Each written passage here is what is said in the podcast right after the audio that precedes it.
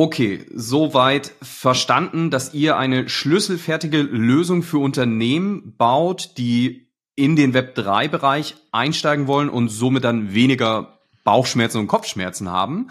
Ähm, aber was heißt denn das jetzt konkret in einem Beispiel? Also was kann man sich da unter einem Projekt so vorstellen? Und du hast mir vorher gesagt, dass du uns exklusiv für den Podcast ähm, ein Announcement mitgebracht hast, was wir dann mhm. sozusagen direkt exklusiv als erster Podcast in Deutschland haben. Freut mich total. Holger, was hast du uns da mitgebracht? Die, also die, die News ist schon draußen, wenn es ausgestrahlt wird.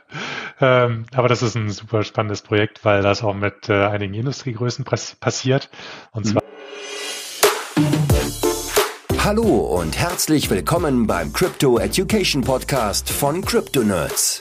Wir erklären dir einfach und verständlich alle Themen rund um das Web 3.0, sodass du einen sicheren und nachhaltigen Einstieg in die Kryptowelt hast. Und jetzt viel Spaß bei der heutigen Folge mit deinem Host Erik Heinemann.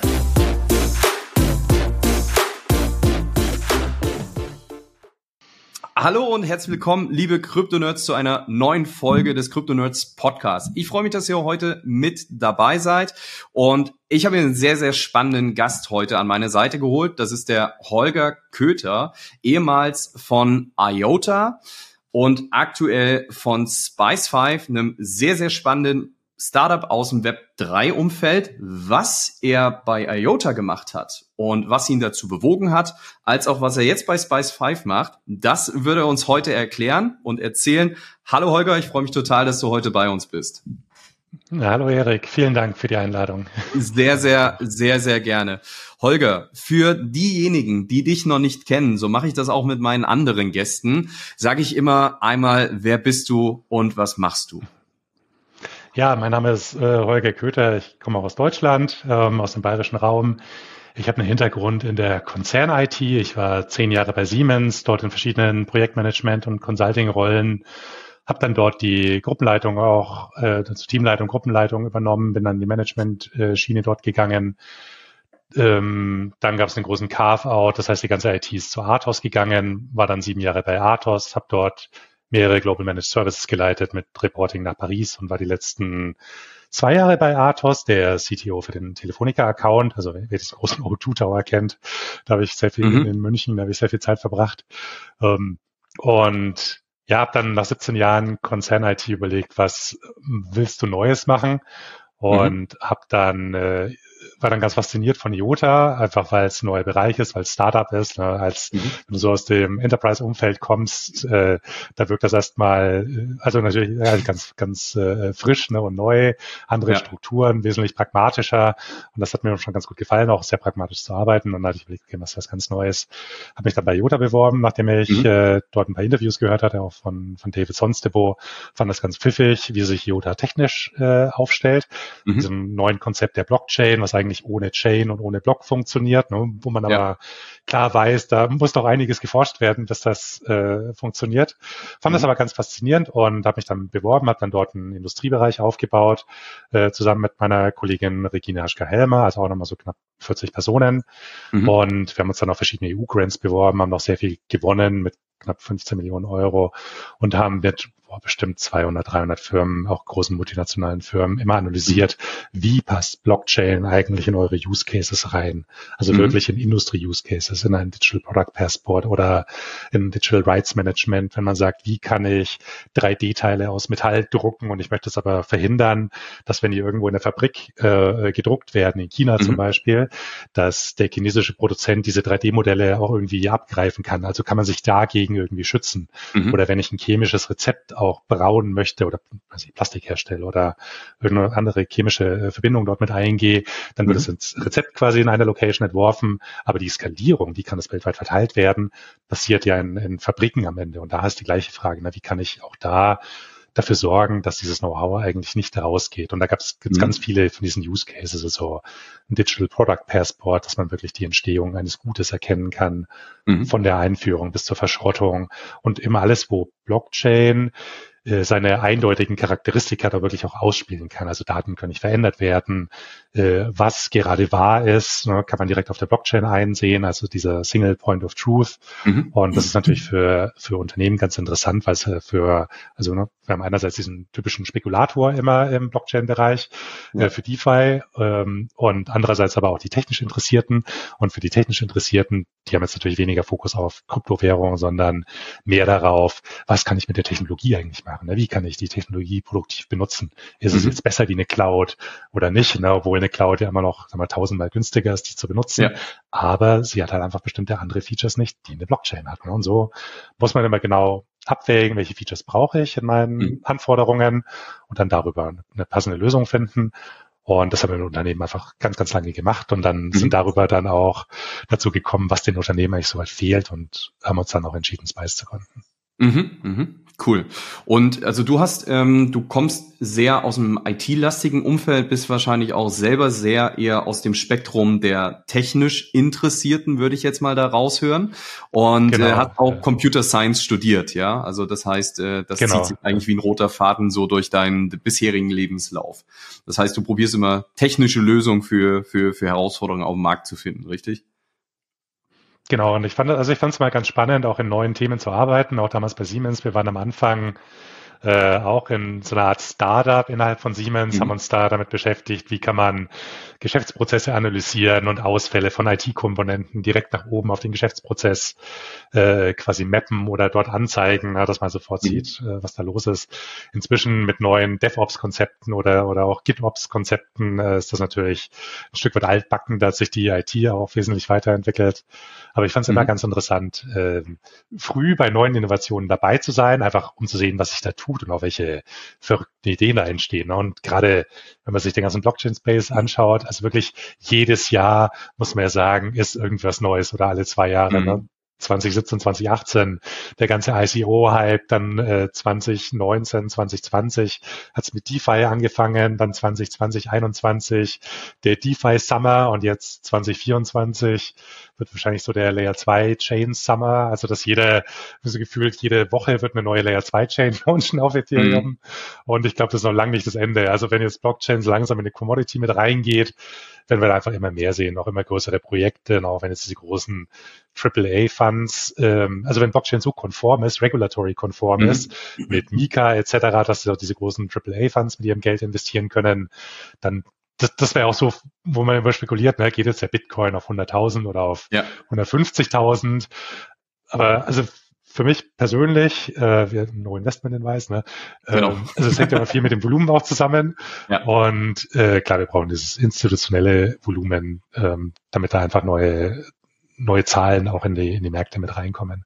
Und wenn ja, man sich die die Market Caps auch anschaut, na, wie hoch ist das Krypto Market Cap gegenüber dem Industrie Market Cap, dann ist das Krypto Market Cap natürlich immer noch verschwindend gering. Mickrig, mickrig, genau. Obwohl es ja schon, ja. obwohl es ja schon gute Zahlen sind, ne? muss man, muss man ja, ja sagen. Also ja. ich glaube, wir waren jetzt wieder nah an der Trillion äh, äh Market Cap mhm. von, von BTC. Ähm, also aus, aus meiner Sicht sind wir da auf einem, auf einem guten Weg. Äh, wie gesagt, no financial advice, do your own research äh, da draußen, ähm, ob es auf 100, 150.000 äh, gehen kann. Ähm, we will see, ja, aber ich glaube, wir sind auf einem guten Weg, weil gerade genau das eigentlich die letzten Jahre immer noch gefehlt hat, dass die großen industriellen Use Cases bauen, die dann zu mehr Adoption führen und auch das ganze Thema externe Gelder. Ja, es ist schön, wenn High Net Worth Individuals, also reiche Menschen, die da vielleicht tech-savvy, also technisch versiert und interessiert sind, da rein investieren. Aber das bringt noch lange nichts, weil erst dann, wenn eine BlackRock investiert und sich auf so ein Thema setzt, ja, kann dort auf jeden Fall was bewegt werden. Und ich denke, das war ein guter Anfang. Wir sehen auch, dass sich da auf jeden Fall einiges äh, in, den, in, der, in der Nachfrage jetzt bewegt. Und ja, schauen wir mal, wo die Reise, wo die Reise hinführt. Wie bist du denn aber, ähm, Holger, zu Krypto überhaupt gekommen? Weil ich sag mal, IOTA gibt seit 2015, du bist 2018 dort eingestiegen. Ähm, wie bist du zu Krypto gekommen? Hattest du vorher schon irgendwelche Touchpoints? Ähm, wie war so deine eigene persönliche Reise in, in Krypto? Ich hatte, das, das war ganz lustig, weil ich hatte Bitcoin auch schon bei, boah, als es ganz früh getradet wurde, ne? als das erste äh, White Paper rausgekommen ist und mhm. dann gab es ja irgendwie ein Jahr später die ersten Clients mhm. und da hat man schon gesehen, äh, Bitcoin irgendwie bei einem Dollar ne? und man denkt natürlich, also sobald das irgendwie auf zwei Dollar, fünf Dollar geht, wird das reguliert, das lohnt sich gar nicht, da irgendwie mit einzusteigen. Mhm. Aber da habe ich zum ersten Mal äh, Krypto gesehen, hatte mir dann noch mhm. Bitcoin angeschaut, aber dachte auch, hm, wie soll das denn gehen, ne? dieses Miner Race, man muss immer mehr Elektrizität aufwenden. Und äh, dementsprechend muss der Preis ja dann mhm. auch immer äh, weiter folgen, weil sich das ja auch rentieren wird. Uff, und dann noch elektronisches Geld, also hat sicherlich einen schweren Start. Äh, ich hätte auch nicht damit gerechnet, mhm. dass das äh, sich so schnell entwickeln wird. Ich hätte aber auch nicht gedacht, mhm. dass die Regulierung so lange dauert. Also es ist quasi elf, zwölf Jahre, ne, seitdem wir Bitcoin haben, wo es jetzt wirklich ja. anfängt, ähm, in den kritischen Themen auch reguliert zu werden über verschiedene Kontinente hinweg. Und hatte seitdem immer so ein Stück weit Krypto im Auge. Und zum ersten Mal Mal hat es aber dann gefunkt, als ich äh, Jota kennengelernt hatte, weil ich hatte immer überlegt, ja klar, eine Blockchain ist ja limitiert, da passt nur so bestimmt viel in den Block rein und da muss der Block verteilt werden. Jeder muss da irgendwie draufschauen, um zu sehen, ist das jetzt alles in Ordnung, was in diesem Block steht, im dezentralisierten System. Und ich fand es halt bei Jota immer sehr pfiffig, zu sagen, man löst sich von dieser Abhängigkeit der Miner oder der Block-Producer, also derjenigen, der, der so einen Block am Ende mit Transaktionen zusammenbaut, ähm, sondern also man nimmt mhm. noch eine zusätzliche Abhängigkeit aus dem System raus. Man vereint im Endeffekt die Rolle von dem Miner und von dem User in eine Rolle bei IOTA. Und ich selber als User, ich kann meine Blocks direkt auf diesem Ledger publishen, ohne dass da nochmal irgendjemand dazwischen sitzt, der überlegt, ja, jetzt nehme ich die mhm. Transaktion, ne, schieb die in den Block, nehme die Transaktion. Und das fand ich jetzt super spannend, weil du damit auf einer ganz granularen mhm. Ebene bist, wo du wesentlich besser mit äh, Transaktionen interagieren kannst und damit dann auch äh, Themen per Design schon nahezu ausgeschlossen hast, ist wie MEV, also das Mine Extractable Value, wo man mhm. sagt, der, der, die Entität, die diesen Block zusammenbaut, also dieser Blockleader, der baut den halt nicht danach zusammen, wer zahlt jetzt die höchsten Transaktionsgebühren, sondern ja. wer macht welche Trades und kann ich da noch irgendwie selber einen eigenen Trade reinschieben, um da noch ein paar Euro zu machen, weil ich dem das dann für einen günstigeren Preis oder einen teureren Preis verkaufen kann. Mhm. Ja, und da sind, da stehen inzwischen hunderte Millionen an, an Schaden pro Jahr.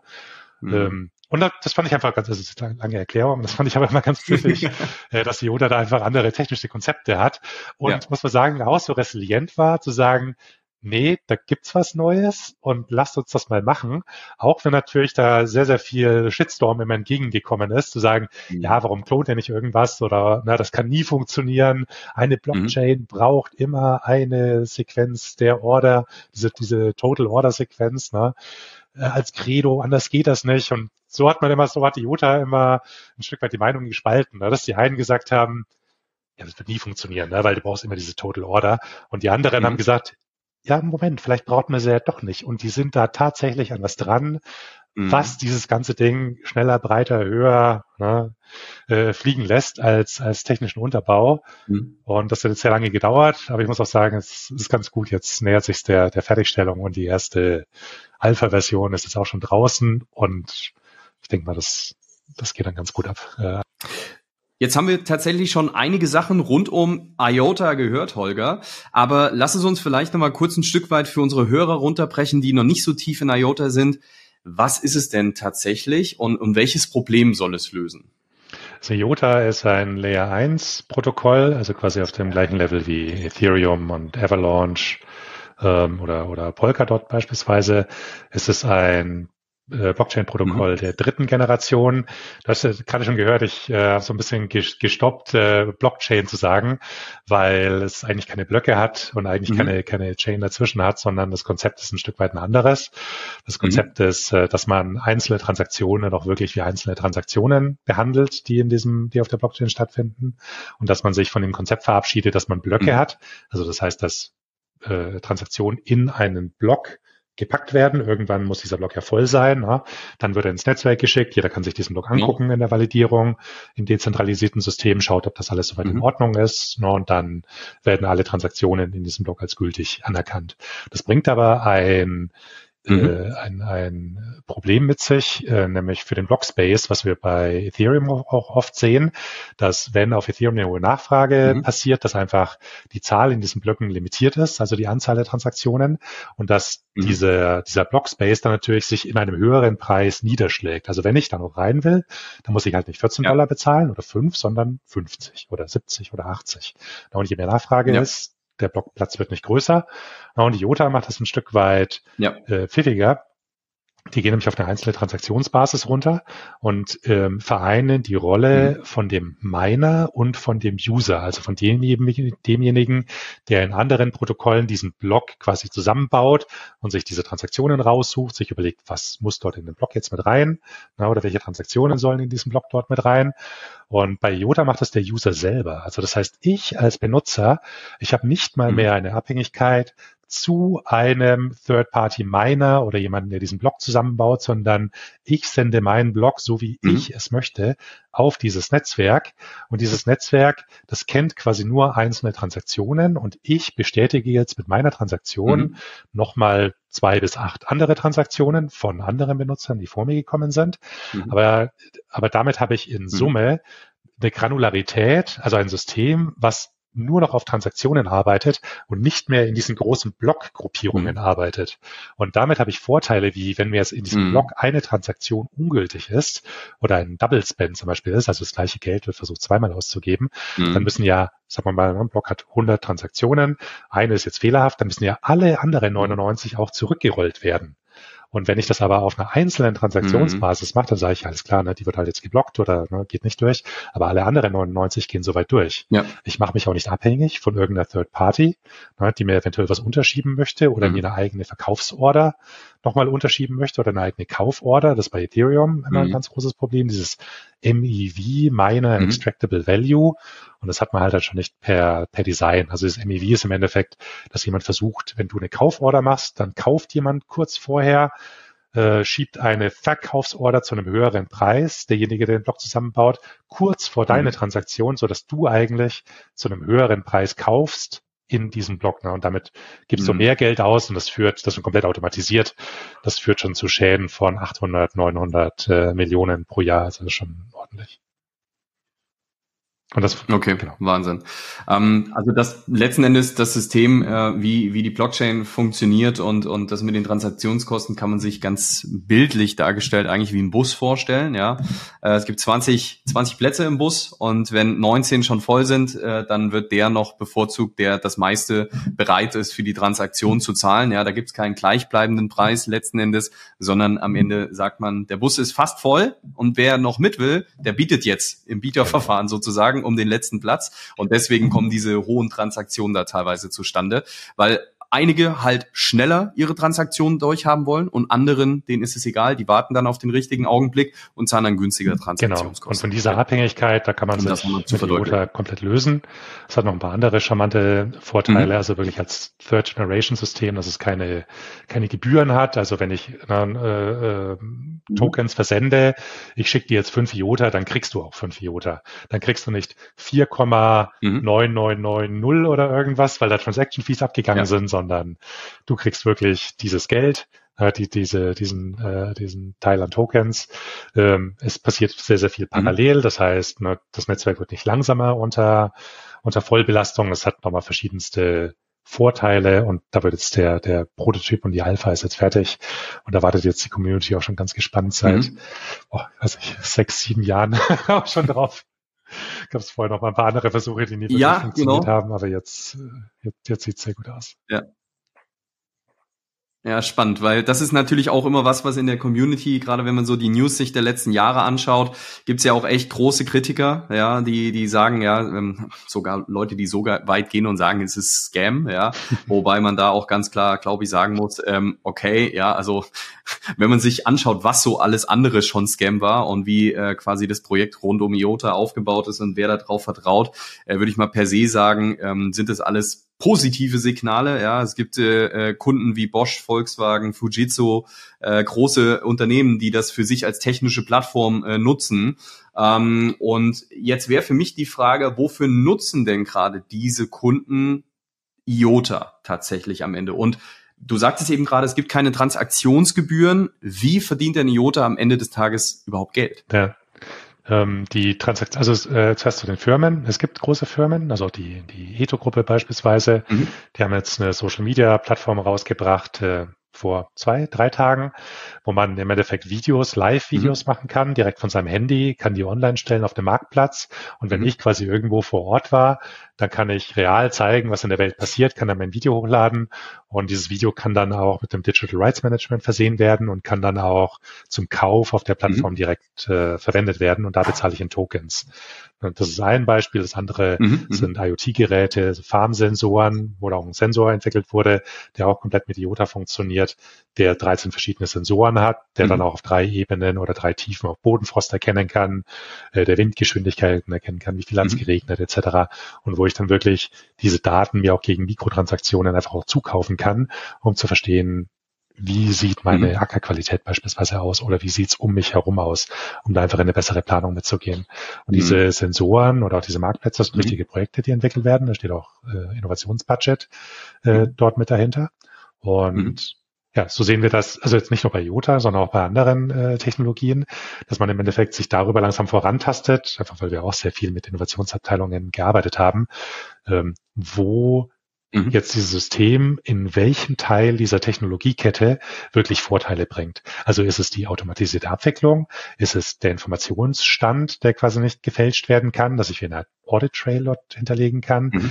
Ähm, ist es ein dezentralisiertes System, ja. wo ich sehr schnell große Menschenmassen auch mit onboarden kann oder wo ich eine gewisse Anonymität auch wahren kann? Mhm. Und so hat jede Firma im Endeffekt die eigenen Anforderungen und so wird geschaut, alles klar, passt denn eine gewisse Technologie besonders gut mit dazu? Und so strecken die Firmen auch die, auch die Fühler aus, um einfach zu sehen, wo passen die Requirements mhm. am besten zu dem, was die Technologie dort liefern kann.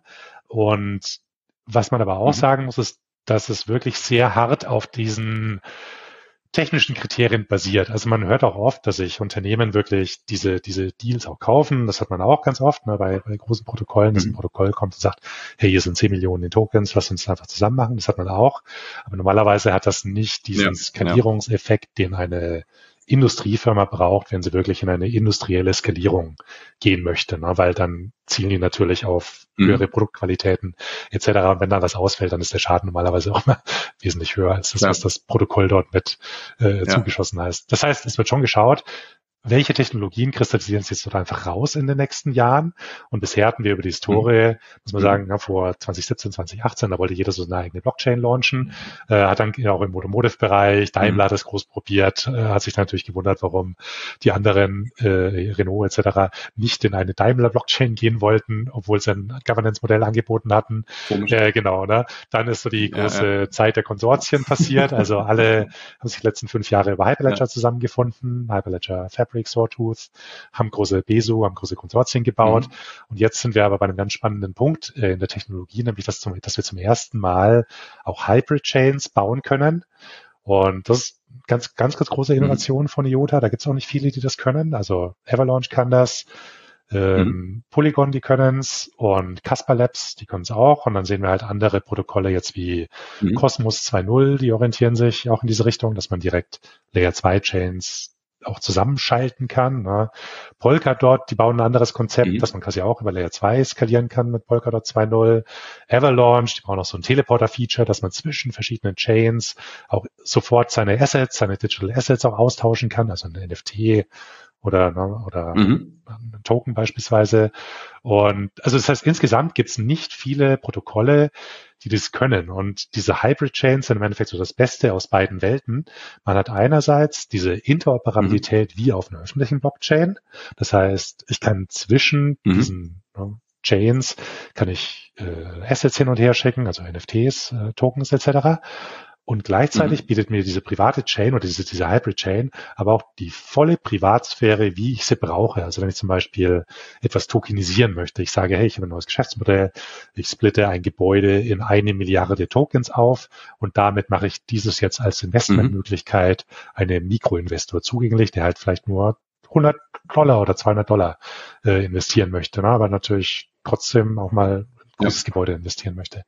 Und da ist Blockchain ein gutes Mittel, um mhm. einfach Themen zu automatisieren, dass halt nicht 10.000 Leute einzeln zu einem Notar rennen müssen oder einzeln eine Beteiligungsgesellschaft ja. gründen müssen, was wiederum mit Aufwand verbunden ist, mhm. sondern ich habe Blockchain als Automatisierungsmerkmal, nutze dieses und da müssen meine Informationen natürlich komplett privat bleiben. Das heißt, diese Hybrid Chains, die stellen das sicher, dass ich unterliegend einen eine Struktur habe, wo mir alle Daten privat gehalten werden können, wo ich aber interoperabel bin, wenn das mhm. mal in eine öffentliche Chain auch mit rein muss und ich dann nachweisen muss, dass ich zum Beispiel dieses Asset auch wirklich habe. Oder vielleicht nutzen es auch Firmen nur mhm. intern, dass sie sagen, ja klar, wir bauen hier ein Konsortium auf zwischen verschiedenen vermögensverwaltenden äh, äh, Unternehmen und in diesem Konsortium fangen die einfach an, unsere Themen zu, zu, zu tokenisieren. Oder wir bauen uns für jeden Kunden eine eigene Chain auf, ne, um das zu tokenisieren. Und das ist genau die, die, die Nische, mhm. die wir auch mit Spice 5 sehen. Weil wir haben einfach gesehen, dass mhm. diese Ökosysteme, jeder hat so ein Stück weit eigene Anforderungen. Am Ende zählt aber, dass die Daten dort privat sind, wo sie privat sein müssen. Das ist ganz wichtig, na, aufgrund von EU-Vorgaben, mhm. GDPR etc aber sie sollen auch interoperabel sein, gerade wenn ich jetzt nicht nur Real-World Assets habe, sondern zum Beispiel auch Spiele habe. Für Spielehersteller ist Blockchain mhm. ganz interessant, weil äh, man hatte früher in Spielen, also wenn du früher mal gezockt hast, dann wusstest du, weißt du auch bei Online-Spielen ist immer ein großes Problem, dass Items dupliziert werden können. Größtes Problem für jeden Spielehersteller, ja. Items können dupliziert werden oder der Spieler kann irgendwas an seinen ja. Statistiken da rumschrauben äh, im Online-Game äh, oder bei Counter-Strike, irgendwie Headshot-Bots und alles Mögliche, was man dann da hatte. Aber ähm, mhm. also mhm. Items zu duplizieren ist schon seit Diablo vor, keine Ahnung, 20 Jahren, 25 Jahren immer ein großes Thema gewesen. Und da gucken jetzt die Spielehersteller natürlich auch, ja. ne, hey, wie kann ich einfach intern für mich eine kleine Blockchain mit aufsetzen, dass die Items, die äh, die dort äh, Anwendung finden, dass sie zum Beispiel wie ein NFT erzeugt werden auf dieser mhm. Chain. Da müssen die Spieler ja kein Gas bezahlen, mhm. die können auch ihren eigenen Token dort verwenden, wenn sie wollen. Ja, und äh, damit äh, haben die Spielehersteller unten eine, eine Grundlage, die kryptografisch alles darüber, also ihr Spiel dagegen schützt, dass Items doppelt erzeugt werden, dass Items irgendwo mhm. hingeschickt werden, wo sie eigentlich nicht hingeschickt werden sollen. Ja, das heißt, diese ganze, diesen ganzen Unterbau, da kann man für sehr, sehr viel Logik technisch an eine Blockchain auslagern, was im Spiel dann einfach nicht mehr so programmiert werden muss oder wo man sich darauf verlassen kann. Ja, das passiert wirklich so. Ne? Mhm. Und das ist von ganz großem Wert. Ist ja nicht nur für den, für den Hersteller ein, ein Vorteil, sondern auch für denjenigen, der das Asset gekauft hat, ja, äh, weil wenn das auf einmal noch 20-fach verfügbar ist, ist mein äh, Asset dann auf einmal de facto nichts mehr wert, ja, oder nur noch äh, ein Bruchteil davon. Äh, also auch für mich als Spieler hat das ja gewisse Vorteile, ähm, um mich da ähm, abzusichern, wenn ich in ein Asset genau. da investiert habe. Ne? Also das, das muss man ja beidseitig sehen, den Vorteil, der da genau, gegeben ist. Genau. Ja. Und okay. sogar wenn du auch ein Spieler bist ne, und alle ähm, Gegenstände mhm. sind interoperabel zwischen verschiedenen Chains. Das heißt, du kannst dir sogar so vorstellen, dass du verschiedene Spieler hast, die auf ihren eigenen Chains launchen und trotzdem miteinander mhm. interoperabel sein können. Das heißt, wenn ich jetzt einen First-Person-Shooter mache, dann sage ich, hey, schick mir einfach dein Feuerschwert als NFT, wenn du bei uns startest und du kriegst sofort mhm. drei Lootkisten oder 5000 äh, Goldmünzen und du kriegst auch noch einen Skin für die mhm. Waffe dass das halt aussieht, kann er wie ein Feuerschwert oder dass der Flammen auf dem Lauf hat oder was auch ja, immer. Ja, ne? ja. Oder du kriegst ein Feuerpferd, wo der Schweif hinten brennt oder also du hast plötzlich ganz andere Möglichkeiten, mhm. Leute in mhm. dein Spiel mit reinzuziehen. Und gerade wenn du mal was gespielt hast, weißt du ja, wie emotional investiert du da auch nach 50 Stunden oder 200 Stunden oder 500 Stunden in deinen Charakter bist ne? und in die Items, wo du einfach weil du weißt, wie viel Blut, Schweiß und Tränen dich das gekostet hat. Ja, das wäre natürlich super, ne? wenn du deinen Charakter oder bestimmte Items, die direkt auch in ein anderes Spiel dann mit rein transferieren kannst. Ne? Und da gibt's einfach jetzt ganz neue, ganz neue ja. Möglichkeiten für die Interoperabilität. Ich glaube auch so, dass das ganze Thema Interoperabilität ist natürlich auch was, was für Metaverse und da die Items äh, äh, quasi, die es dort gibt, äh, total spannend sind, weil sonst bin ich ja immer locked in irgendeinem System, ja, äh, obwohl ich das vielleicht als Nutzer nicht möchte, ja, gerade, ich sag mal, das ist sehr die Web 2 denke, ja, der, der Unternehmen, jeder baut da irgendwie gerade sein eigenes Metaverse, ähm, aber dem Nutzer ist es ja am Ende eigentlich egal, ja, sondern der will die beste Experience haben und der will seine Items, die er äh, in, in einer Welt hat, gerne auch mit in die andere nehmen. Von daher glaube ich, ist das ein, auch ein wichtiges Thema in Richtung Metaverse, oder? Sehe ich das richtig? Oder genau, wie würdest auf, auf du das einschätzen? Fall, auf jeden Fall. Also das geht auch in diesen Megatrend. Ne? Megatrends ja. gehen ja immer so 50 Jahre. Äh, dieser Megatrend mit Cocooning, mhm. also das heißt, ich schließe mich in meinem Kokon ein, also das heißt ne, in meiner Wohnung. Das ist ja auch dieser Megatrend, mhm. auf dem Lieferando und damals Pizza.de, natürlich auch Amazon und so weiter alle entstanden ja. sind. Also das, was ich will, konsumiere ich, wann ich will, in meinen eigenen vier Wänden. Und wenn ich was brauche, dann wird es mir halt zugeliefert ja. Netflix und so geht ja genau in die gleiche Richtung. Ne? Und das und diese und, und Metaverse ja, geht ja, natürlich auch genau in die gleiche Richtung. Also wie kann ich mich nach außen mit einem Avatar auch präsentieren, auch was in der Apple Vision Pro da auch gezeigt mhm. wurde, ne, wo die Avatare komplett virtuell generiert werden, ohne dass ich eigentlich meine eigenen vier Länder mhm. verwende verlassen muss. Und über welche Mittel und Wege kann ich trotzdem so mit meiner Außenwelt interagieren, dass sich das für mich möglichst natürlich aus anfühlt. Ne? Und da schaut natürlich jeder gerade ja, drauf. Ja, ja. Ja, total, total spannend. Ich glaube, das hat alles Vor- und Nachteile. ja, also Leute immer mal wieder an die frische Luft gehen. Ja, ist jetzt hier nicht der Advice, dass ihr nur zu Hause euch äh, einkokoonen sollt. Oh, Auch wieder was gelernt, Cocooning. Noch vorher noch nie gehört. Ja, sehr cool.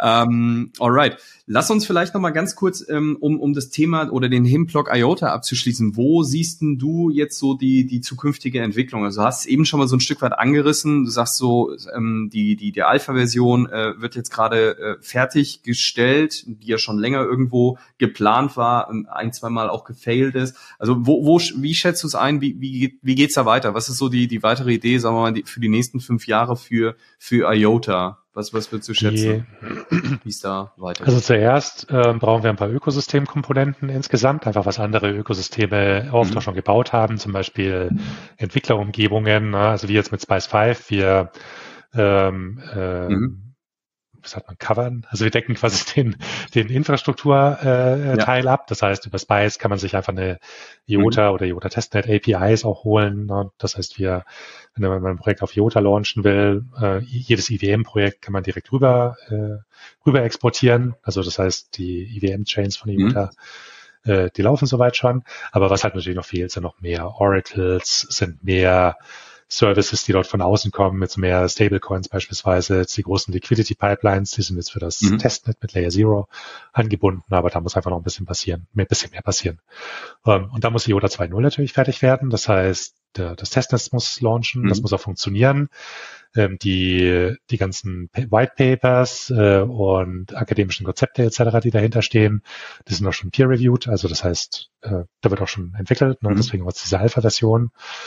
Und äh, mhm. dann, äh, wenn das rauskommt, dann hat man wirklich gezeigt, die Yoda Foundation steht zu ihrem Versprechen von vor sieben Jahren und wir haben jetzt wirklich eine neue, eine komplett neue Art der Ledger-Technologie, wie wir mit, äh, wie wir kryptografisch Transaktionen abwickeln können in einem völlig mhm. dezentralisierten Netzwerk, die halt nicht nur einmal besser ist, sondern zehnmal besser ist, muss ja immer zehnmal besser sein als eine Vorgängertechnologie, sagt man immer, mhm. ne? Also die bestimmt, die, die zehnmal besser mhm. ist, wie was wir vorhin mit, mit, der Blockchain hatten. Das Ökosystem ist relativ klein. Ja, das ist so immer die, die Frage, setzt mhm. sich, verdient die beste Technologie auch die beste Adoption? Oder können einfach andere mit mehr ja. Marketing dann auch mehr machen. Aber das, das wird sich noch rauskristallisieren. Ja.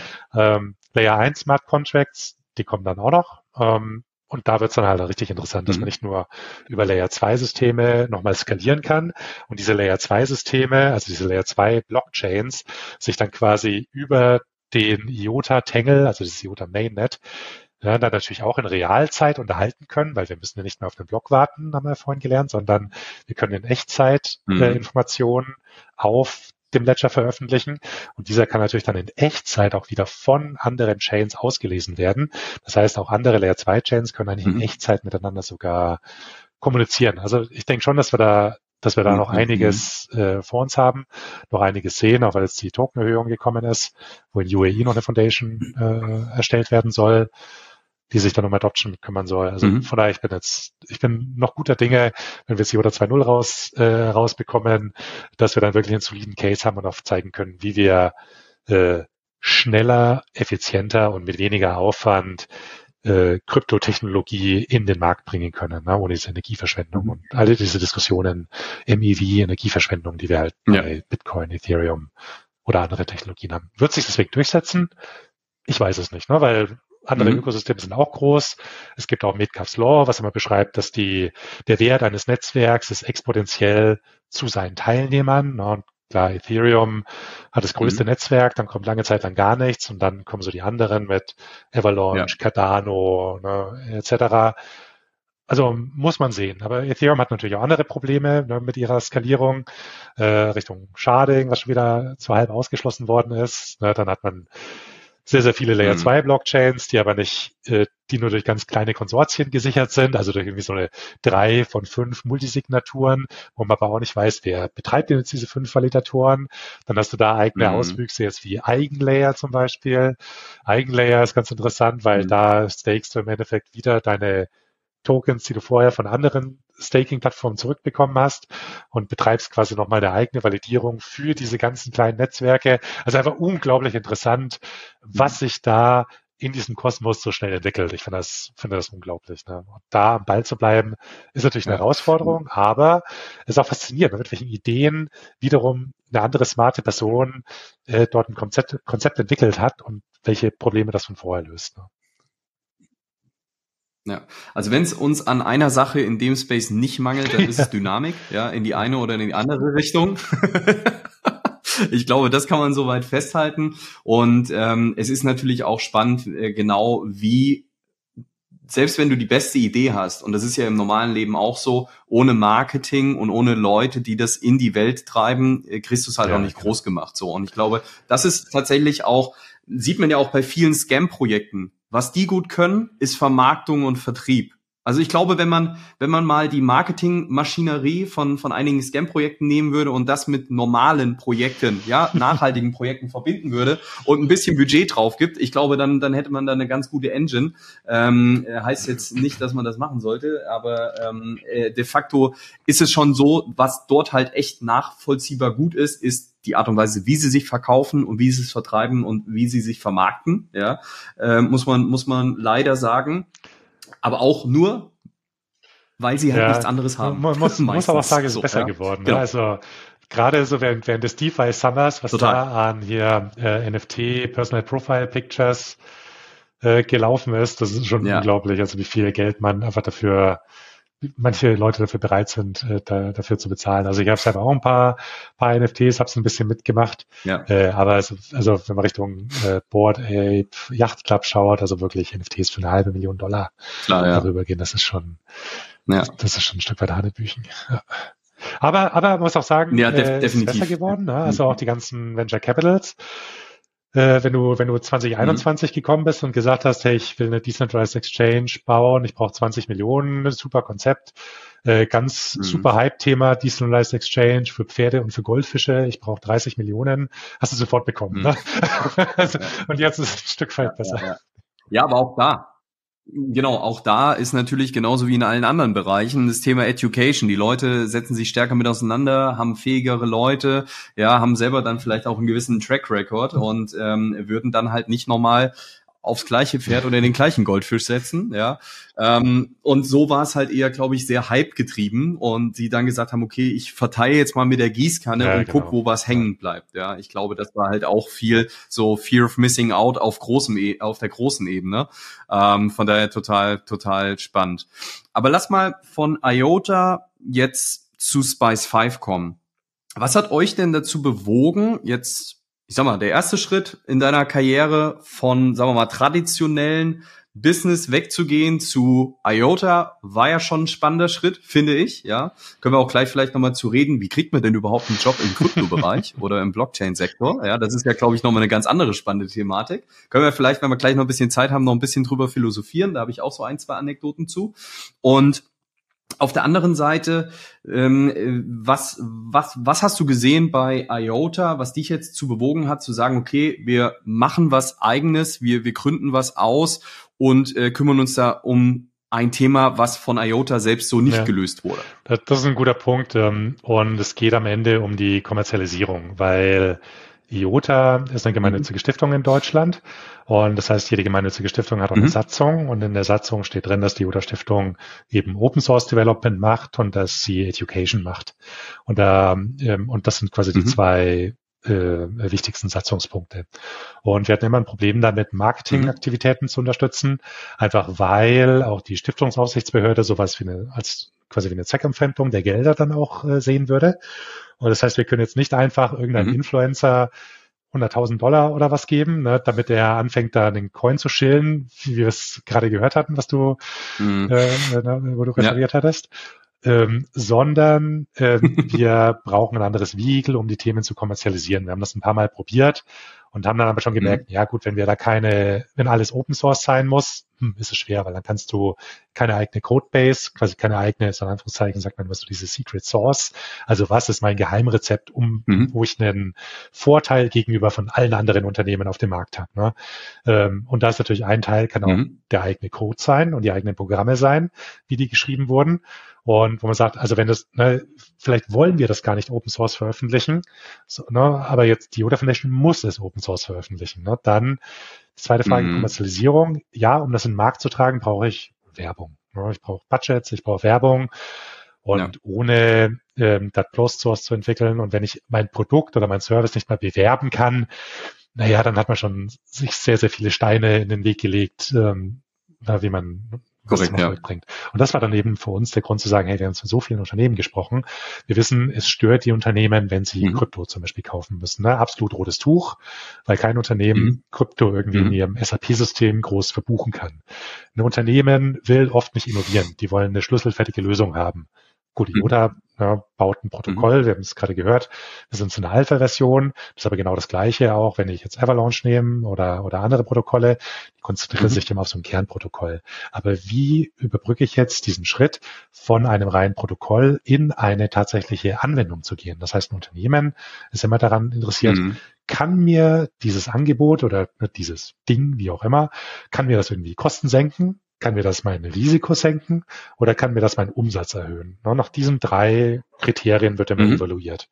Und dann, und das gilt natürlich auch für Blockchain. Also ne, da wird auch ein bisschen Geld investiert von dem Proof of Concept und dann zu sehen, alles klar, wir kennen unser eigenes Portfolio, wie passt dieses wirklich, oder wie passt Krypto oder, oder Blockchain-Technologie jetzt wirklich zu unserer eigenen Technologie?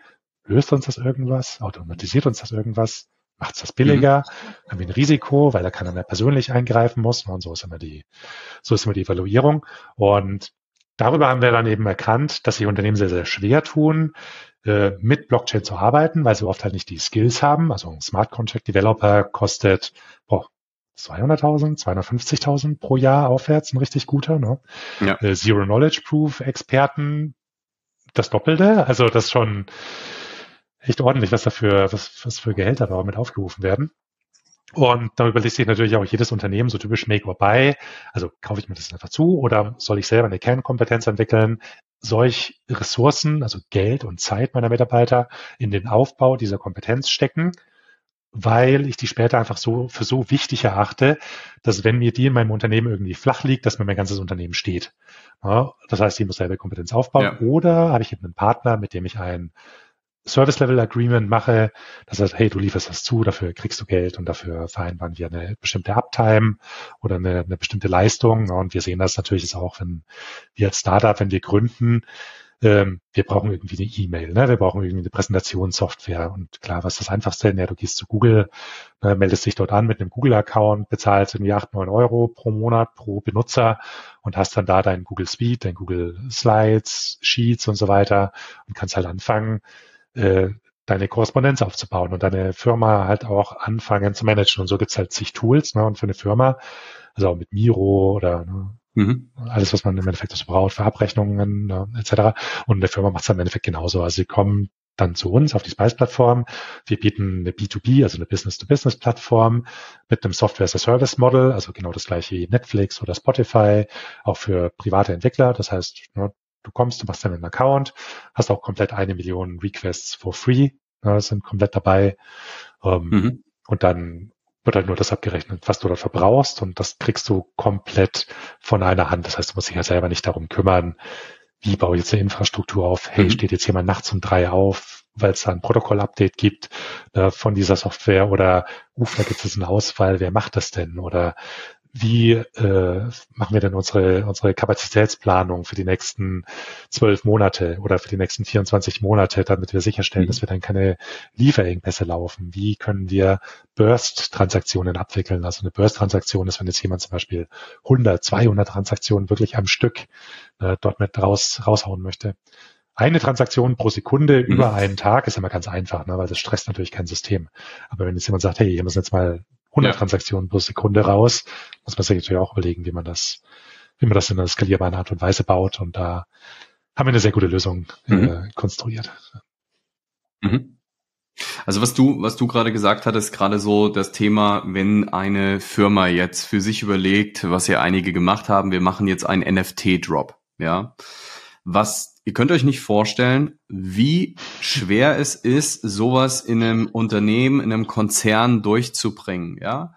Legal-seitig, Accounting-seitig, also bis das funktioniert, das kann dauern. Oder ihr braucht die richtigen Fürsprecher im Unternehmen auf höchster Management-Ebene, die sagen, ja, das machen wir jetzt, weil wir sehen da gewisse Potenziale drin. Ähm, auch dann natürlich die Abwicklung was machen wir? Kriegen wir Krypto oder nehmen wir Geld ein? Ja, wie bauen wir die Infrastruktur? Wer hat Zugriff auf äh, die Wallets etc. etc. Ja, also das ist, das habe ich in der Praxis alles mit sehr großen Unternehmen auch schon durch. Ja, und ich kann euch sagen, das ist sehr sehr anstrengend. Und insofern kann natürlich sowas, was ihr jetzt baut, auf jeden Fall es vereinfachen, mehr Unternehmen den Zugang sehr einfach zu machen zu Web3-Thematiken. Genau. So, also von daher glaube ich, ist das, was ihr, was ihr dort baut, sehr, sehr, sehr, sehr spannend und nimmt einigen Managern äh, Kopfschmerzen. Ja, äh, das kann ich so sagen, weil ich habe es in der Vergangenheit einfach praktisch mit einigen sehr, sehr großen Unternehmen durchgemacht äh, und war dort ähm, nicht in der beratenden Funktion, aber in meiner Funktion als ähm, ja, äh, Chainalysis-Mitarbeiter habe ich da echt viele, viele Gespräche mit, mit spannenden Kunden geführt und ähm, die haben mir eigentlich immer das Gleiche gesagt, dass bestenfalls, wenn sie es vermeiden könnten, würden sie nie Krypto von Kunden annehmen. Ja, ähm, deswegen gibt's ja dann auch so Zahlungsdienstleister genau, wie MoonPay, genau. ja, oder es gibt dann ähm, es gibt dann so so Themen wie zum Beispiel, dass man sagt, ähm, man macht dann OTC-Deals, das heißt, man nimmt Krypto ein, hat aber wieder einen Dienstleister, der direkt Krypto in Fiat tauscht, ja, um gar nicht lang Krypto irgendwie zu halten als Company. Also das sind alles so Themen, die sind in der Praxis noch gar nicht so klar für viele große Unternehmen, wie man damit umgeht. Und von daher finde ich es super spannend, was ihr da baut, Holger. Und ähm, sehe da, glaube ich, schon ziemlich ziemlich spannende Zeit. Aber wie würdest du jetzt sagen, die letzten zwei Jahre ähm, war, glaube ich, nicht ganz einfach, oder? Also ich habe das zumindest so wahrgenommen in meiner Kommunikation mit den meisten Unternehmen, ähm, dass ja einige NFT-Drops äh, sind passiert, einige machen da auch noch was, aber dass jetzt viele so heiß drauf waren, was Neues zu machen, das habe ich jetzt nicht wahrgenommen. Wie ist so deine Wahrnehmung und wie siehst du da jetzt, sagen wir mal, die nächsten eins, zwei, drei Jahre? Die, die ist ein Stück weit ähnlich wie bei dir und da hat es auch gesehen, ähm, mhm. Also auch das nach boah, Februar 21, Januar, Februar, wann war der? Also ne, nachdem der russische mhm. Angriffskrieg dort gestartet ist. Ähm, ich, ich weiß auch von einigen Projekten, die hatten eine Woche vorher ihre ganzen Verträge unterzeichnet, haben dort dreistellige Millionenbeträge, also über 100 Millionen auch mit eingesammelt. Eine Woche, mhm. eine Woche später hat Russland den Krieg angefangen. Ähm, und natürlich wollten alle mhm. VCs aus diesen Verträgen wieder raus. Ne? Hatten da natürlich den Nachteil, dass die schon unterzeichnet hätten ja, bei den jeweiligen Projekten. Aber seitdem sind die Investments äh, stark runtergegangen, einfach weil viel Geld aus der Wirtschaft abgezogen wurde. Das haben wir auch bei Aktienkursen und so weiter gesehen. Und was dann genau. letztes Jahr kam, war äh, ChatGPT.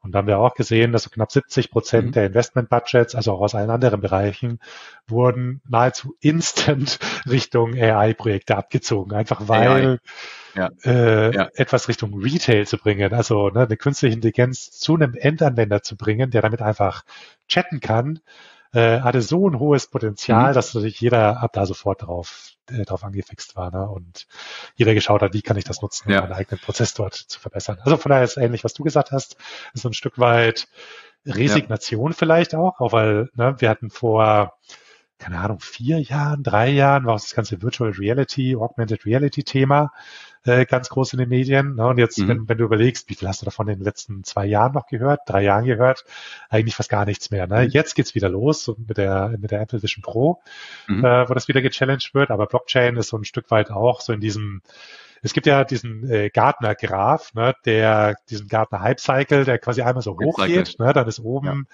äh, ist der Superhype, dann geht alles runter, also unter den initialen Ausgangspunkt. Das ist so das Tal der Tränen oder das Valley of Despair, sagt man mhm. da. Und dann geht's quasi wieder ein mhm. Stück weit hoch in eine langgezogene Kurve, was dann so das Plateau der Produktivität darstellt, sagt man. Also so werden, so finden Technologien normalerweise ja. ihre Anwendung. Am Anfang gehypt, dann ist so ein bisschen Resignation und dann geht's in den produktiven Einsatz. Und ich denke, jetzt sind wir halt gerade so in diesem, so ein Stück mhm. weit dieses Tal der Tränen. Äh, und jetzt, wo aber das Bitcoin-Halving bald kommt, sieht man auch, es fängt wieder ein bisschen an anzuziehen. Und jetzt kommen halt diese ganzen mhm. kommerziellen Aspekte rein, also wo wirklich Blockchain eine Commodity wird, wo man sagt, ich habe jetzt die Startups, die mir einfach mhm. eine schlüsselfertige Lösung als Unternehmen auch mit anbieten. Und da sehen wir jetzt immer mehr davon, weil mhm.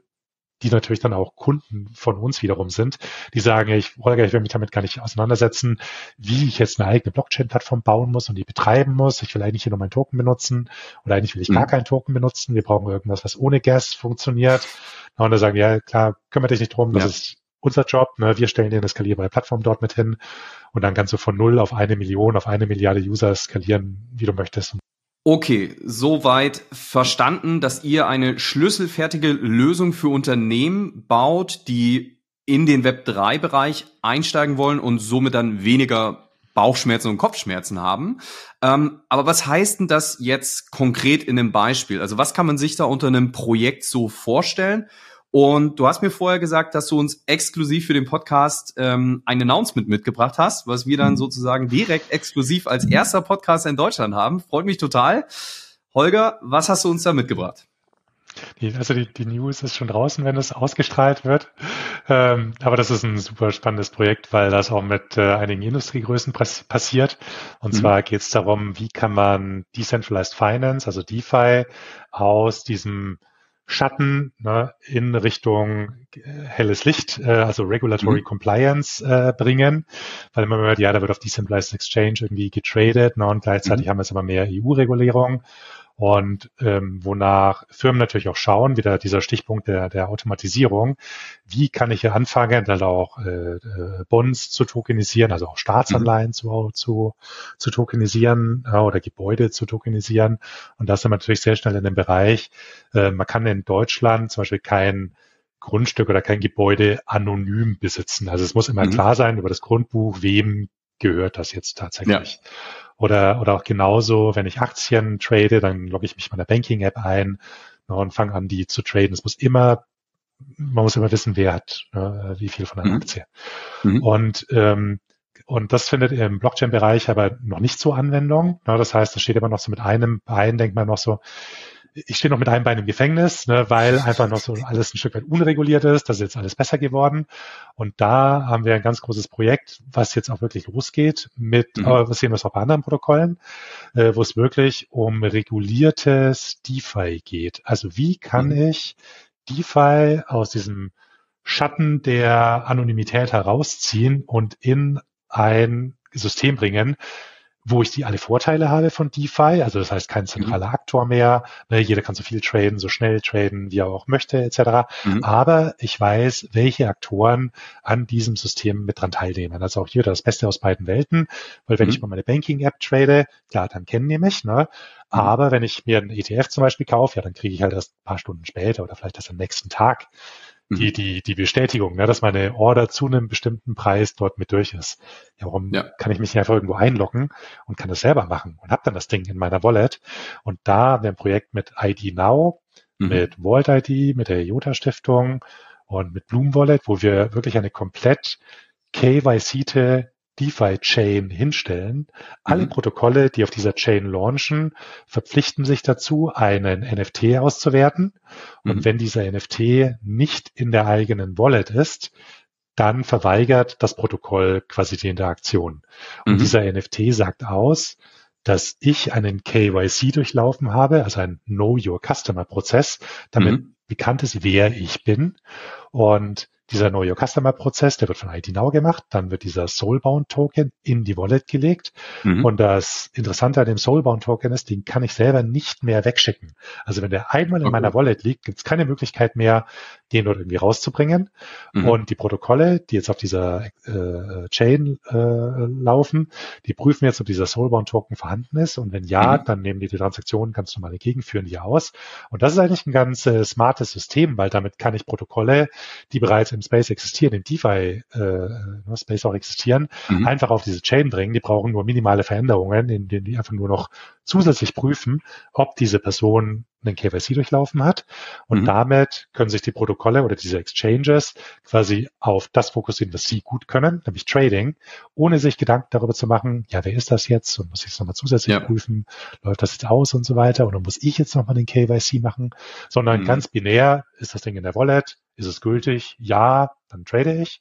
Mhm. Nein, hey User, äh, organisiere bitte einen neuen KYC, weil deiner ist nicht da oder ist schon abgelaufen vor einem Monat beispielsweise. Mhm. Und das ist ein ganz interessantes Thema, weil damit geht es wirklich los zu sagen, wie kann ich regulatory compliant Daten oder Tokens privat halten und mhm. bin aber eben noch gleichzeitig interoperabel. Und das können wir mit Spice 5 also richtig gut. Wir sind, mhm. unsere Chains sind komplett gefirewallt. Ne, wir können diesen KYC auch nochmal zusätzlich sogar auf einer Chain-Ebene mitmachen mhm. oder auf einer äh, Applikationsebene, dass ich sage, wenn der Holger jetzt versucht, irgendwelche Funds vom Erik abzufragen, ne, Erik, wie viele mhm. Tokens hast du jetzt eigentlich hier in der DeFi-Chain, dass sowas auch schon komplett geblockt wird. Also wir haben mhm. ganz, ganz neue Möglichkeiten, um mit Unternehmen zusammen zu innovieren, wie man diese Automatisierung weiter vorantreiben kann. Und das ist jetzt zum allerersten Mal findet das auch statt, weil mhm. wir bisher einfach keinerlei Technik hatten. Entweder wir hatten die Konsortiumtechnik von Hyperledger oder wir hatten diese öffentlichen Blockchains,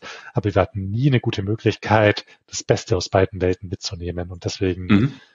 orientieren sich gerade nahezu alle großen Protokolle in diese Richtung, einfach mhm. weil die das Beste aus beiden Welten vereint und weil Unternehmen lieber eine interoperable Chain natürlich haben wollen, ja, die ihre ja. Sicherheitsanforderungen natürlich immer mit erfüllt, als ja. in ihrem Konsortium da eingeschlossen zu sein, wo du halt dann auch keine Stablecoin-Zahlung machen kannst oder wo du dann auch deine Assets nie aus diesem Konsortium rauskriegst, du aber gleichzeitig auch dein Konsortium nicht so groß machen möchtest, wie du willst, weil ne, dann alle Transaktionen wiederum langsamer werden, wenn jeder in diesem Konsortium einen Validator wiederum betreiben muss. Also mhm. das sind ganz einfach verschiedene mhm äh, wie sagt man, äh, Abwägungen, die man treffen muss, wiederum. Mhm. Und jetzt ist zum allerersten Mal, dass wir diese Möglichkeit haben, wirklich hybride Technologien hoch zu, hochzufahren oder auch wieder runterzufahren. Also wir können eine Blockchain innerhalb von weniger als 30 Sekunden launchen, launch your own Blockchain mhm. in 30 Sekunden und das ist schon echt stark, was die Technik jetzt dort kann. Definitiv. Also das ist äh, super, super spannend, cooles, cooles Projekt, weil letzten Endes und könnt ihr euch das so vorstellen, ähm, dass ihr ja irgendwo am Ende des Tages, also stellen wir uns mal vor, ihr habt euren Personalausweis in der Hand und äh, ihr steht an, an, am Eingang äh, der, der Diskothek, ja, und äh, ihr müsst alle Informationen auf dem Personalausweis zeigt dir diese Person, die ihr nicht kennt, ja, und vielleicht wollt ihr nicht alle Informationen direkt preisgeben, ja, äh, wo ihr wohnt, äh, klar, das Alter sollte man preisgeben, ja, damit man bestätigt, dass man 18 ist, aber warum muss er denn genau wissen, dass ich im März geboren bin? Warum kann ich nicht einfach sagen, ich gebe irgendwo eine, eine, einen Abgleich, eine Information weiter, dass ich 18 bin und mehr muss diese Person ja gar nicht wissen, um mich reinzulassen. Und so ist es auch ähm, mit, mit den, mit den Soulbound Token, dass ich mich identifizieren kann. Ich bin von einer dritten externen Stelle durchverifiziert, ja, äh, mit dem KYC-Prozess. Das hat eine offizielle Stelle gemacht. Danach bekomme ich diesen Soulbound Token von euch in die Wallet geschickt, ja. Und dann ist damit eigentlich bestätigt, wer ich bin, wie alt ich bin und je nachdem, was dann mein Gegenüber in der Verifizierung benötigt, gebe ich punktuell Informationen frei, die gerade benötigt werden oder auch nicht. Richtig, Korrekt. Holger? Ge genau, genau. Habe ich doch wieder was gelernt. Super. ja, so und und das ist natürlich dann, dass man einfach nur sagt, okay, derjenige, der diesen Token in der Wallet hat, hat dann auch die Möglichkeit, ähm, damit sich zu verifizieren, dass er damit einfach, dass er nicht irgendwo ein Bot vielleicht auch äh, äh dahinter steckt, ja. Und äh, da ist eine echte Person dahinter, die hat die Möglichkeit zu handeln innerhalb des Netzwerkes, wo alle, die dann handeln, wenn ich es richtig verstanden habe, so ein Soulbound-Token haben müssen, richtig? Korrekt, genau. Das, okay. das ist die Anforderung. Okay. Also, dass man wirklich sagt, auf dieser Chain launchen mhm. nur Projekte, wo wir KYC Kunden haben oder ja, eben mal auch ja. KYC oder KYB Protokolle haben und jedes Protokoll muss sich dazu verpflichten, mhm. diesen KYC oder KYB auch mit durchzuführen. Mhm, mhm. Das heißt, ähm, das ist heute geht heute live, beziehungsweise ist schon live gegangen, wenn ihr das hier hört, ja, äh, am, am 13.02. Und äh, das können Kunden ab sofort nutzen, richtig? Genau. Ähm, wir mhm. bauen jetzt die Chain gerade auf. Ähm, mhm. Also rein technisch haben wir schon alles äh, dort verprobt, auch in dem Konsortium. Mhm. Und wir bereiten uns auch auf diese äh, Regulatory Sandbox Initiative, also gibt es ein paar ne, äh, Initiativen vor, die mhm. bei der EU auch starten werden äh, in den nächsten zwei, drei Monaten. Ich glaube, im April geht die Bewerbung dafür los. Einfach, wo man dann zeigen kann, wie kann man auch auf einer EU-Ebene compliant DeFi Trading durchführen. Also das, das, heißt, das ist jetzt nichts, was irgendwie im kleinen Kämmerlein entstanden ist, ja. so, äh, dieses Projekt, sondern das sind wirklich regulatorische Anforderungen, die von der EU konzipiert wurden mhm. und wo die EU aktiv Projekte und Initiativen fördert, um mhm. zu sehen, wie man Blockchain Trading in einen sauberen Rahmen dort bekommen kann. An auch wirklich von Tausenden und, und Millionen an Benutzern. Mhm. Mega spannend, mega spannend. Also ich, ich glaube, grundsätzlich in der Folge war für viele da draußen sicherlich sehr, sehr viel Neues drinne. Äh, wir sind eingestiegen über das ganze Thema IOTA. Woher kommst du? Was machst du? Äh, was ist Layer 1, Layer 2, Hybrid Chains? Hybrid Chains, habe ich jetzt rausgehört, ist so der, der neue Megatrend, ja, da wo alle hinwollen. Macht auch total Sinn. Du hast es eben gesagt, eine, eine, eine Firma, die jetzt sich äh, quasi so eine Lösung ins Haus holt, natürlich ist für die es gut zu wissen, okay, da gibt's eine Interoperabilität, ja, das heißt, ich habe die Möglichkeit auch ähm, zu, zu wechseln, ja, zwischen verschiedenen Chains und ähm, das, was die meisten Unternehmen nicht haben wollen, ist so eine Art Lock-in-Effekt. Also ich bin, wenn ich ein System sagen wir einfach mal ein Beispiel, eine SAP mir ins Haus hole, es ist schwierig, dann von der SAP wieder zu wechseln. Und das sind so gewisse Risiken, die auch Firmen für sich bewerten, äh, ob sie ne, jetzt langfristig sich auf ein äh, äh technologisches Projekt committen oder nicht. Und ich glaube, das Thema mit der, mit der Interoperabilität ist dann was, wo sie sagen, okay, wenn das nicht funktioniert für uns, so habe ich es jetzt verstanden, hat man auch noch die Möglichkeit, Dinge zu, zu wechseln, ohne dass man jetzt große Risiken als Unternehmen hat, sondern man ist halt flexibler. So. Und ich glaube, das ist was, was auch für Unternehmen auf jeden Fall ein gutes, gutes Zeichen ist. Und ähm, ja, es war wahnsinnig viel drin in der Folge. Also vielen, vielen Dank äh, da an der Stelle. Ähm, aber vielleicht noch eine, eine abschließende Frage. Also welche, welche Herausforderungen oder, oder Chancen siehst du jetzt aktuell, die noch so auf dem, auf dem Weg liegen, um jetzt die nächsten großen Schritte im, im Bereich, im Bereich Blockchain und, und Crypto-Space zu machen? Was, was siehst du da? Meinst du insgesamt für den Markt oder speziell ja, für, für den Markt? Ja. Ähm, also Regulatorik, denke ich, ist sehr wichtig. Ähm, mhm. Es muss einfach sein, in digitale Assets zu investieren, ohne dass mhm. jemand vorher einen großen Prozess durchlaufen muss. Mhm. Ähm, ich persönlich hätte jetzt auch kein Problem, über meine Banking-App zum Beispiel auch Bitcoins zu kaufen. Also ich wäre ja. froh, wenn, wenn es, wenn, wenn die Bank dann die ganze Steuerabrechnung macht, genauso wie es halt bei Aktien auch ist und man sich ja, selber ja. nicht mit Steuerabrechnungen über 500 verschiedene Protokolle und Exchanges und ist das von diesem mhm. Steuertool jetzt noch unterstützt und nicht und so weiter. Mhm. Mhm. Ähm, dass wir die Finanzstandards auch haben. Wie können wir wirklich Krypto-Trading auch ähm, in die regulierten Märkte auch mitbringen? Und dann haben wir die Basis, dass auch wirklich die großen institutionellen Anleger auch mit einsteigen können. Einfach weil ein Fonds, ähm, der sagen wir, hunderte Millionen dort investieren möchte in, in Krypto, mhm es gibt ein paar Möglichkeiten, aber diese Fonds, die haben normalerweise halt immer ihr Pamphlet, wo drin steht, wir investieren in diese Industrie oder wir investieren nur in Unternehmen, die mindestens ein AAA oder ein AA oder mhm. Rating bekommen haben, so dass wenn du in diesen Fonds dich einkaufst, damit du genau weißt, was dieser Fondsmanager mit deinem Geld macht. Und da ja. sind die auch verpflichtet dazu. Und mhm. wenn wir das Richtung Krypto bringen können ne, oder die, die Fonds und Krypto besser vernetzen können und diese großen institutionellen Prozesse wie Gelder fließen, wenn wir die quasi kompatibel machen können mhm. zu den Krypto-Ökosystemen, ab dann äh, haben einfach die Unternehmen auch ganz andere Möglichkeiten, in diese Systeme nochmal mit zu investieren. Und ähm, das ist für mich der wichtigste, wie sagt man, Adoptionsgrund. Mhm. Einfach Blockchain, Krypto, diese ganzen technischen Aspekte, also Automatisierungsaspekte von, Krypto, von, von Blockchain in die Use Cases zu bringen. Und als zweiten großen Teil der Token, das wird ja oft auch verwechselt, ne, wenn man jemanden fragt, denkst du Blockchain und Krypto ist was eigene oder Kryptowährung, dann sagen die mhm. meisten, ja, nee, das gehört schon irgendwie zusammen.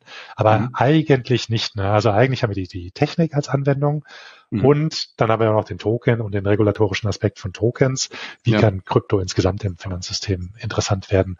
Und ich denke, da brauchen wir einfach noch ein bisschen regulatorische Arbeit. Da passiert auch schon sehr, sehr viel. Also Deutschland und andere Länder wollen diese ja. EU-Verordnungen Mitte, was, 24 jetzt dann mhm. äh, adaptieren. Mika, genau, ja. Genau, genau, mit Mika.